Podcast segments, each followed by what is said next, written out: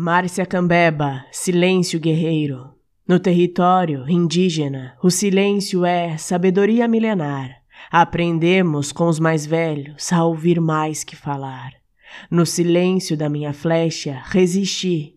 Não fui vencido. Fiz do silêncio a minha arma para lutar contra o inimigo.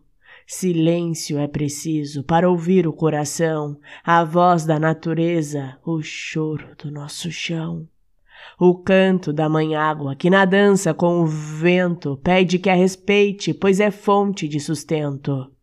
É preciso silenciar para pensar na solução de frear o homem branco e defender o nosso lar, fonte de vida e beleza para nós, para a nação.